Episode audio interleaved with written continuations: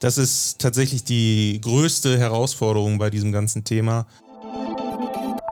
Wir wollen ein bisschen über Bilanzierung oder Energie- und Stoffströme-Bilanzierung, Emissionsbilanzierung in äh, Lackieranlagen sprechen. Wenn ich die Fragestellung ändere äh, in Richtung CO2, dann ist der Lösemittellack doch wieder vielleicht eine Alternative. Also ganz typisch ist äh, Umstellung von Nassabscheidung auf Trockenabscheidung und in dem Zuge dann auch auf Umluft.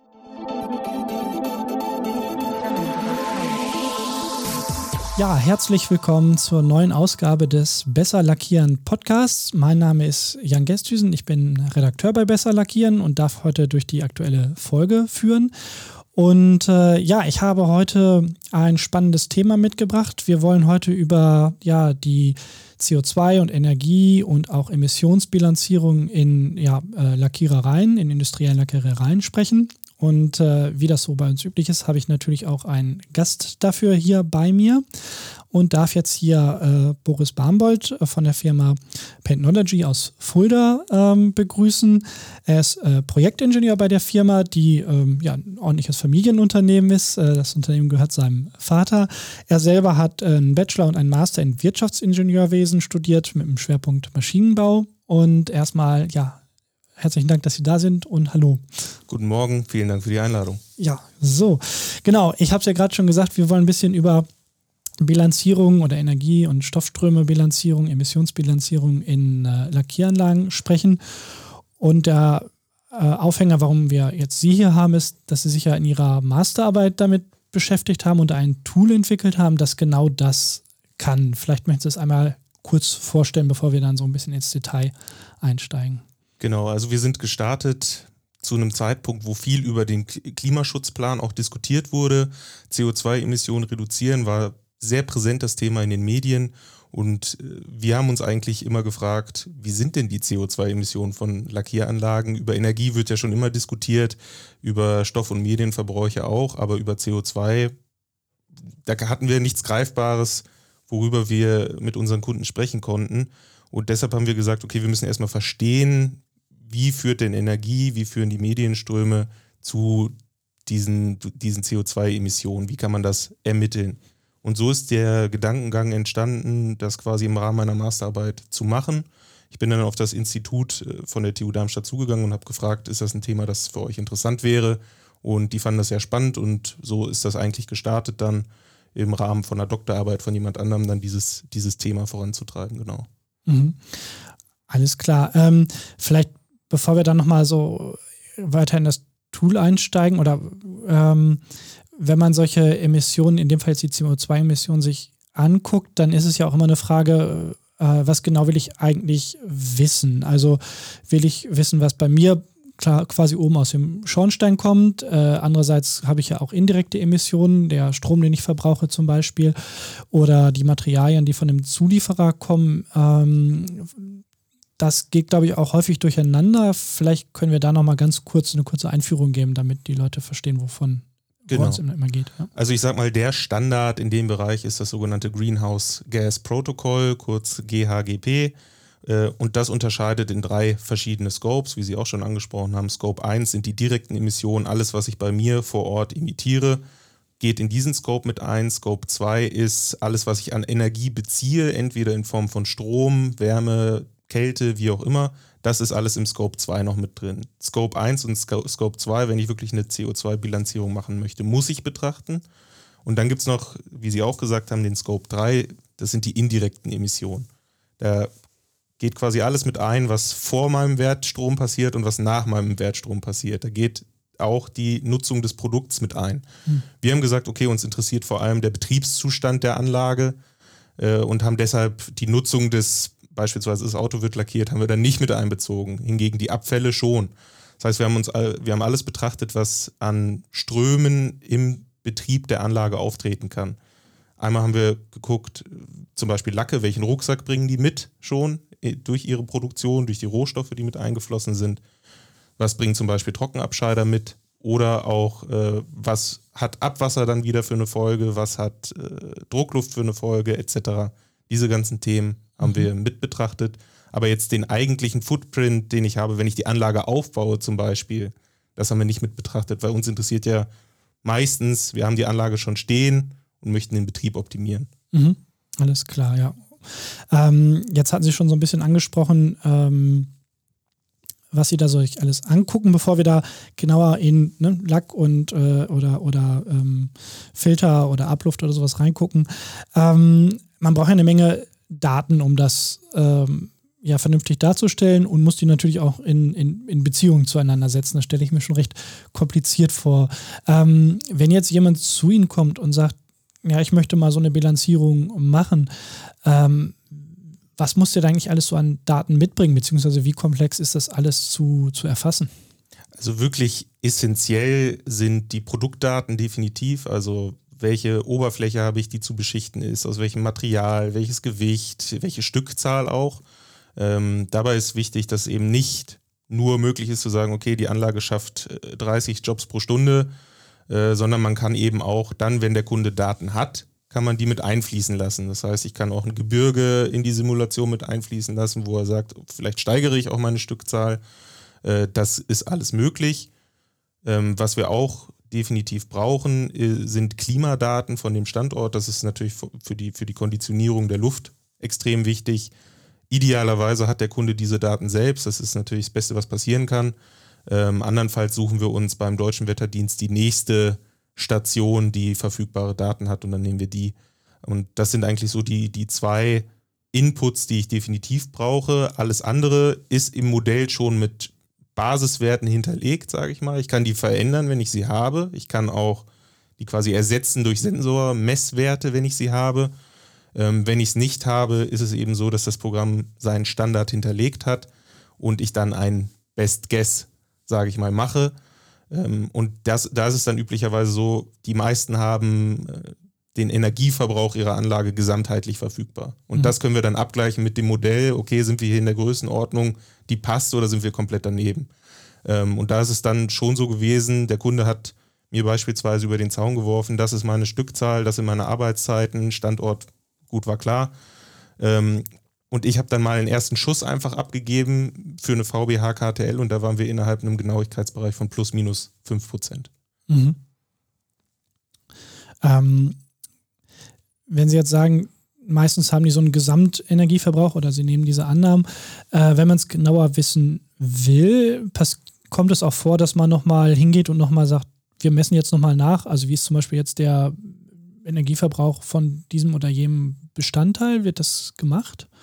Klar, also äh, gerade was Lüftung angeht oder auch äh, Medienströme ist es dann schon interessant, auch nochmal nachzumessen. Da gibt es entweder, ich mache die Messung einmalig, dann habe ich ähm, das halt nur über einen gewissen Zeitraum.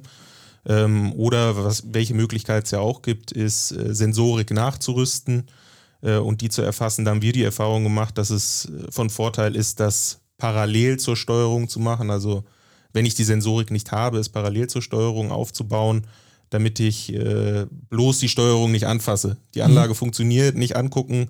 Äh, die Sensorik ist dann separat äh, mit einem OPC-UA-Gateway. Die Daten werden in eine Datenbank gespeichert und dann kann ich die auswerten. Also wenn ich es wirklich genauer wissen will, vor allem wenn ich mir einen Teilprozess isoliert anschauen will, ähm, gibt es eben, wie Sie sagen, die zwei Möglichkeiten. Entweder ich messe von Hand, dann habe ich halt einen kurzen Zeitraum, oder ich rüste die Sensorik nach. Mhm. Dann habe ich auch die Möglichkeit, die langfristige Entwicklung mir anzuschauen, was ja dann meistens interessant ist. Ja, ja. Mhm. Ist klar. Ähm, dann ähm, springen wir vielleicht mal jetzt ein bisschen im Thema. Jetzt haben wir darüber gesprochen, welche, welche äh, Daten Sie so alles erfassen, beziehungsweise die Kunden äh, mitbringen sollen. Ähm, welche Prozessparameter und, und welche Randbedingungen fließen denn dann noch in, das, äh, in diese Simulation ein? Also vielleicht erstmal zum Entwicklungshintergrund. Was hatten wir als Vorlage? Wir haben uns den Automobil-Karossen-Serienlackierprozess im Fokus angeschaut, wirklich von der Vorbehandlung bis zur Hohlraumkonservierung mhm. mit der Verfahrenstechnik, Trocknern, Abluftreinigung, äh, Fördertechnik, also alles mit drin. Ähm, und diese Teilprozesse kann ich aber auch isoliert anschauen. Also ich kann auch ein, mir nur den BC-Prozess zum Beispiel ähm, mit anschauen. Und was ich dann für, für Randbedingungen quasi mit einfließen lasse, das war das, was ich eben schon gesagt hatte mit den Produktdaten und den Klimadaten. Das sind eigentlich so die Rahmenbedingungen, sage ich mal. Ähm, klar, wenn ich jetzt eine reale Anlage simulieren möchte, dann brauche ich die Dimensionen von den Kabinen zum Beispiel. Ich brauche die Größe der Ventilatoren, äh, die Länge der Trockner, um die äh, Wärmeverluste da zu errechnen. Und äh, das sind eigentlich so die, die, das ist aber auch das Interessante an dem Tool eben, dass diese fehlenden Werte, wenn ich sie nicht habe oder wenn ich was umbauen möchte zum Beispiel, äh, werden die eben automatisch errechnet. Und wie das geschieht ist, wir haben uns reale Anlagen angeschaut, wie sind die aufgebaut, was sind so die, ich sag mal, die spezifischen Kennzahlen, wie viel Wasser brauche ich in welcher Zone pro Quadratmeter. Mhm. Ähm, dann haben wir aber auch uns an Standards orientiert. Ein Beispiel ist die VDI 3455, äh, wo auch schon einige Werte mit angegeben sind, die man damit einfließen lassen kann. Und drittens, ähm, aus Projekten haben wir uns Laborwerte auch mitgenommen. Zum Beispiel, wenn wir einen Test gefahren haben für ein Kartonabscheidesystem, wussten wir aus den Versuchen, okay, für ein BC-System hat der, der die und die Aufnahmekapazität und den und den Druckverlust bei der und der Beladung. Und das ist dann mit eingeflossen. Also das sind so die drei, die drei Themen, die da eigentlich mit eingegangen sind. Auslegung bestehender Anlagen, Standards und wirklich Messwerte. Mhm. Alles klar. Ähm, wenn Sie jetzt, jetzt gerade hatten Sie das Thema zum Beispiel ähm, Karton oder eben hatten Sie ähm, auch mal den, den äh, Lack angesprochen. Ähm, wie schwer oder leicht ist es denn da eigentlich an entsprechende Werte zu kommen? Also wenn ich jetzt zum Beispiel mir angucke, was auf so einer, äh, auf so einem Datenblatt für, für ein Lackmaterial oder sowas steht selten ein, ein CO2-Fußabdruck. Das ist tatsächlich die größte Herausforderung bei diesem ganzen Thema. Ähm, CO2-Emissionsfaktoren haben unterschiedliche Quellen. Die Bundesregierung gibt zum Beispiel für Energieträger welche an, die ich auch annehmen muss, wenn ich Subventionen beantragen möchte. Ähm, ansonsten gibt es äh, Datenbanken, wo ich diese Werte eben abrufen kann. Ein Beispiel ist EcoInvent. Ähm, zu Lacken gibt es da aber relativ wenig. Das heißt, ähm, wenn ich jetzt zum Beispiel ein Lacksystem habe, das schon grüne Rohstoffe, nenne ich es jetzt mal, mhm. äh, einsetzt, dann hat das grundsätzlich mal einen besseren CO2-Emissionsfaktor. Das ist aber relativ schwer zu bewerten. Ähm, was ich im Rahmen der Arbeit gemacht habe, ist, ich habe mir die einzelnen Bestandteile rausgenommen, für die die Faktoren genommen äh, und dann versucht, einzelne Verfahren mit einfließen zu lassen. Das kann aber nur ein, ein Pi mal Daumenwert sein. Das ist, wenn ich nichts Besseres habe, idealerweise liefert der Lackhersteller in Zukunft seine CO2 Emissionsfaktoren gleich mit, mhm. äh, dann weiß ich es wirklich ganz genau. Der ein oder andere Lackhersteller hört uns ja auch und kann das jetzt ja gleich vielleicht direkt als Hausaufgabe verstehen, wenn wir Glück haben. Ähm, aber schauen wir mal. Ähm, wo wir jetzt so ein bisschen die Parameter und was da so alles einfließt besprochen haben, können wir ja vielleicht mal so ein bisschen Richtung Ergebnisse ähm, schauen. Ähm, wenn ich mich richtig erinnere, ich habe mir das ja schon mal auch vorher ein bisschen angeguckt äh, oder anhören dürfen, was das Tool so kann, äh, waren ja ganz äh, überraschende Ergebnisse äh, teilweise dabei. Ähm, wenn wir jetzt erstmal beim Thema CO2 bleiben, Energie ist dann natürlich immer direkt damit verknüpft. Wer mehr Energie verbraucht, gleich mehr CO2, kann man so äh, pauschal wahrscheinlich schon sagen. Ähm, aber ähm, vielleicht können Sie da mal so ein, zwei Highlights äh, hervorheben. Also das, ich sag mal, die größte Überraschung, sicherlich nicht nur für mich, sondern tatsächlich auch in der Firma, war der Einfluss der Vorbehandlung. Ähm, Energie, wie Sie sagen, war immer ein Thema. Äh, Abwasser hat aber CO2-technisch auch einen großen Einfluss. Und das war für uns sehr überraschend, dass die VBH doch so viel zu den CO2 durch das Abwasser beiträgt ähm, und bestätigt sich jetzt aber auch zwei Jahre später äh, durch unsere Kunden, die sagen, in meinen Reduktionsplänen, ich habe kein Problem, den Strom grün zu machen, ich habe kein Problem, vielleicht grünen Wasserstoff einzusetzen. Ich habe aber ein Riesenproblem, mein Abwasser zu reduzieren. Mhm. Äh, die dann sagen, wenn ich eine Abwasseraufbereitungsanlage brauche, braucht die ja auch wieder Energie. Wie sieht das denn wieder CO2-technisch aus? Ähm, und das war für uns eigentlich relativ überraschend, dass die VBH durch ihren Abwasser oder ihre Abwassereinleitung einfach einen, einen hohen CO2-Ausstoß in Anführungsstrichen hat, weil ich das ja dann wieder aufbereiten muss. Mhm. Äh, ein anderes, eine andere interessante Fragestellung ist äh, das Thema Lösemittellacke gegen Wasserlacke. Ähm, was für uns auch wieder ein erwartbares Ergebnis war, sozusagen. Lösemittellacke äh, sind deutlich einfacher zu verarbeiten, was die Kabinenkonditionen angeht. Ähm, ich kann auch Nass-in-Nass-Prozesse gut fahren, äh, sodass tatsächlich dann bei der CO2-Betrachtung bringt zwar die Lösemittellacke den höheren Rucksack mit, also sind erstmal per se schlechter, aber durch die Verarbeitungsbedingungen, wo der Wasserlack einfach aufwendiger ist, führt das dazu, dass die Differenz dann kleiner wird. Ein Beispiel ist auch hier, ähm, wenn ich einen Lösemittellack habe, habe ich natürlich eine höhere Lösemittelkonzentration im Abluftvolumenstrom zur äh, Abluftreinigung, ähm, wodurch ich da wieder weniger Energie benötige. Bei Wasserlacken ist das nicht so, da muss ich mehr in der Abluftreinigung nachfeuern. Äh, und das ist dann eigentlich ganz interessant, diese Zusammenhänge dann tatsächlich mal zu sehen und zu sehen, okay, wenn ich die Fragestellung ändere äh, in Richtung CO2, dann ist der Lösemittellack doch wieder vielleicht eine Alternative. Mhm. Also Sie sagten, der Abstand verringert sich. Das ist aber noch nicht dasselbe wie das Verhältnis dreht sich um. Ich nehme mal an, dass es individuell doch dann sehr auf die, die Anlage, Durchsätze etc. ankommt. Also es kann sich drehen, sage ich mal, wenn ich wirklich Trocknungsprozesse entfallen lassen kann. Äh, wenn ich ein Nass-in-Nass-System habe oder sogar Nass in Nass in Nass, dann wird es interessant. Äh, wenn ich die Trocknungsprozesse weiterhin brauche, dann eher nicht. Mhm. Ähm, vielleicht, wir hatten jetzt ja gesagt, das Thema Energie war schon immer ein Thema. Ähm, wenn ich jetzt dann aber auch auf die wirtschaftliche Betrachtung schaue dabei, äh, dann denkt man jetzt ja sofort an das Thema ähm, CO2-Preis. Ähm, machen Sie dann auch solche wirtschaftlichen ähm, ja, ähm, Berücksichtigung oder, oder geben Sie Ihren, Ihren Kunden dann auch ihren Hinweis, pass mal auf, wenn ihr das so und so macht, äh, wird es teurer, billiger oder kriegen die erstmal nur einen nackten CO2-Wert oder Energiewert? Ähm? Auf je, also auf jeden Fall. Ähm, ein Beispiel ist äh, Wärmerückgewinnung in Zuluftanlagen. Ähm, da kriegt der Kunde nicht einfach gesagt, du sparst 30 Prozent Energie oder was auch immer, sondern er kriegt wirklich für seinen Standort einen Temperaturverlauf seiner Zuluft mit und ohne Wärmerückgewinnung wie viel Energie pro Kubikmeter er einsparen kann.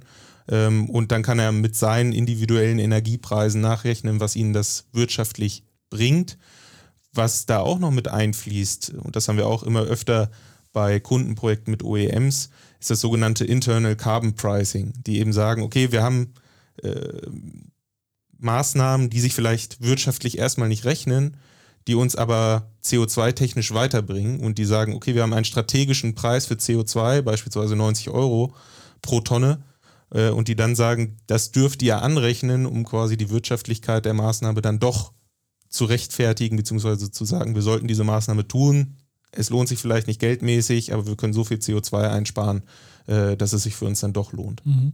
Der aktuelle Preis pro Tonne CO2 liegt gerade bei ich glaube, ich weiß es ehrlicherweise hm. nicht. Ich glaube um die 30 Euro. Ja, ja, genau. Aber er soll sich ja immer weiter erhöhen. Das heißt, auch diese, zum Beispiel diese 90 Euro, irgendwann werden die ja auch erreicht werden in der, in der Zukunft. Ähm, auch das für solche Betrachtungen ist ja dann so eine Simulation, glaube ich, ganz äh, spannend. Ähm, jetzt hatten Sie gerade schon ähm, angesprochen das Thema äh, VOCs. Und aktuell ist ja das Tool, ja, ich sag mal, haben Sie das erweitert oder, oder äh, umgewidmet ein wenig, äh, um auch dieses VOC-Thema sich nochmal genauer anzugucken. Denn die Stoffströme sind ja jetzt sowieso erfasst, wenn ich das richtig verstanden habe. Oder Sie schauen sich ja die Filter und die Abluftreinigung ohnehin an. Ähm, vielleicht mögen Sie da etwas zum, zum Hintergrund mal erzählen. Genau, also VOC ist in letzter Zeit bei uns wieder ein Thema geworden durch die STS Bref.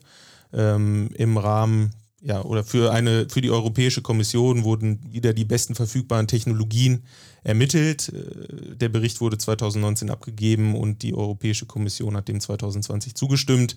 Und darin enthalten sind eben auch Richtlinien oder Grenzwerte für VOC-Emissionen. Äh, einmal natürlich absolut, aber auch spezifisch für mein lackiertes Produkt. Ähm, und dadurch wurden wir jetzt öfter wieder mit der Frage konfrontiert, wie viel äh, VOC emitiere ich denn pro Quadratmeter, wie viel kann ich reduzieren. Und das, wie Sie schon sagen, war das Gute an dem Programm, das war schon hinterlegt. Ich musste das sowieso ermitteln, um die CO2-Emissionen zu errechnen und dann quasi einfach den Schritt zu machen und zu sagen, okay, ich ziehe mir jetzt den VOC-Wert raus äh, und teile das durch die lackierten Quadratmeter. Das war dann relativ einfach, sodass wir diese Kennzahlen quasi, die im Rahmen dieser STS-Bref mit aufgekommen sind, äh, ohne größere Anpassung des Programms ermitteln konnten. Natürlich nicht für alle Werte, also wenn da von äh, NOx-Emissionen dann die Rede ist, das war bisher noch nicht äh, so mit abgebildet in de dem Detailgrad. Da müssen wir mal schauen, wie weit das dann realisierbar ist. Für uns ist das Tool nicht umfassend, dass ich nachweisen kann, ich habe die Werte erreicht, sondern für uns ist das Tool wichtig, um Angriffspunkte mit dem Kunden zu definieren, weil oftmals stehen die vor ihrem Energieverbrauch in Summe und sagen, wo soll ich denn eigentlich reingucken?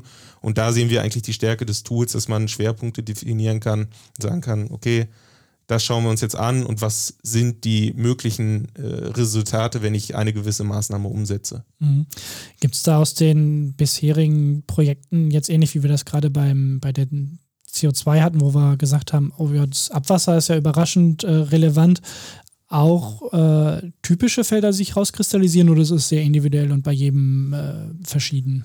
Also ganz typisch ist äh, Umstellung von Nassabscheidung auf Trockenabscheidung und in dem Zuge dann auch auf Umluft, falls nicht schon geschehen. Das hat äh, immer einen relativ großen Impact. Ich sag mal von 7 bis 10 Prozent ist da so der, der Wert, den wir da ermitteln konnten.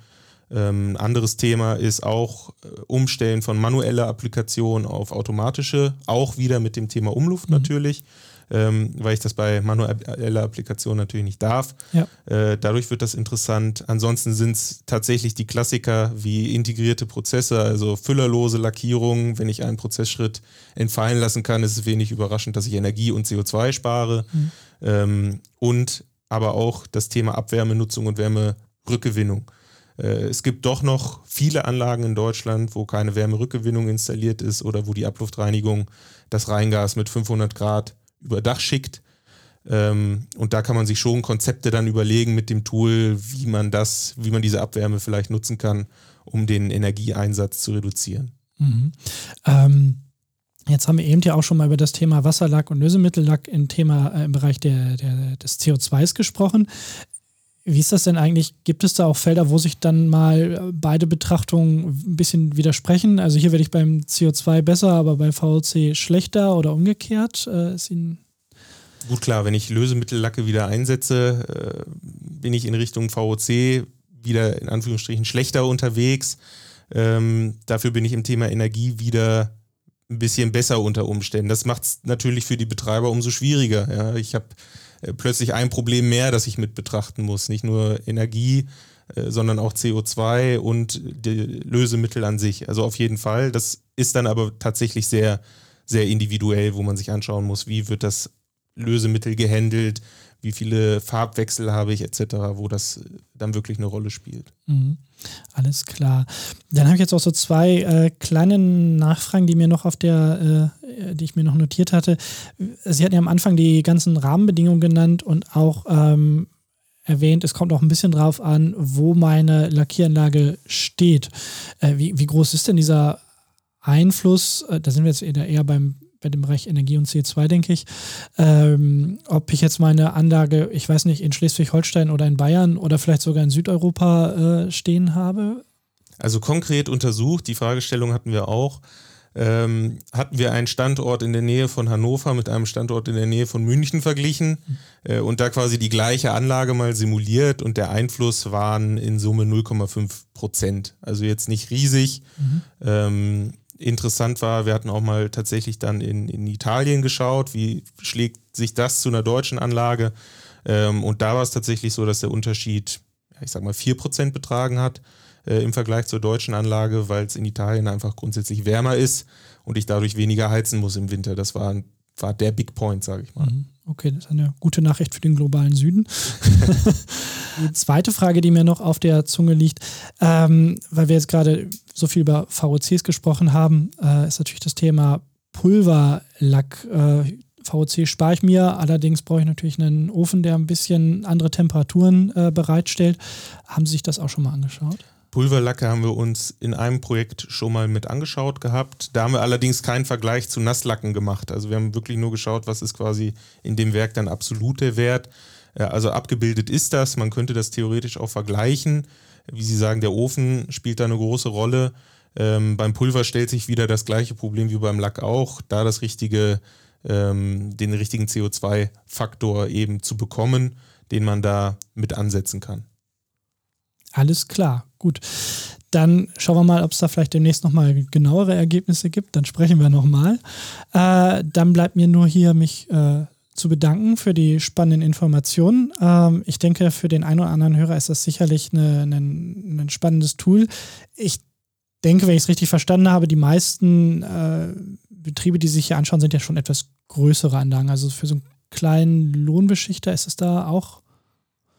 Wenn der Lohnbeschichter sich das auf die Fahne geschrieben hat und gesagt hat, ich möchte Energie reduzieren, äh, wir haben uns äh, spezialisiert auf industrielle automatisierte Lackieranlagen.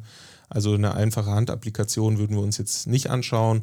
Aber alles, wo es dann schon in den Bereich automatisierter Fördertechnik geht, Öfen, das schauen wir uns auch im kleineren Maßstab an.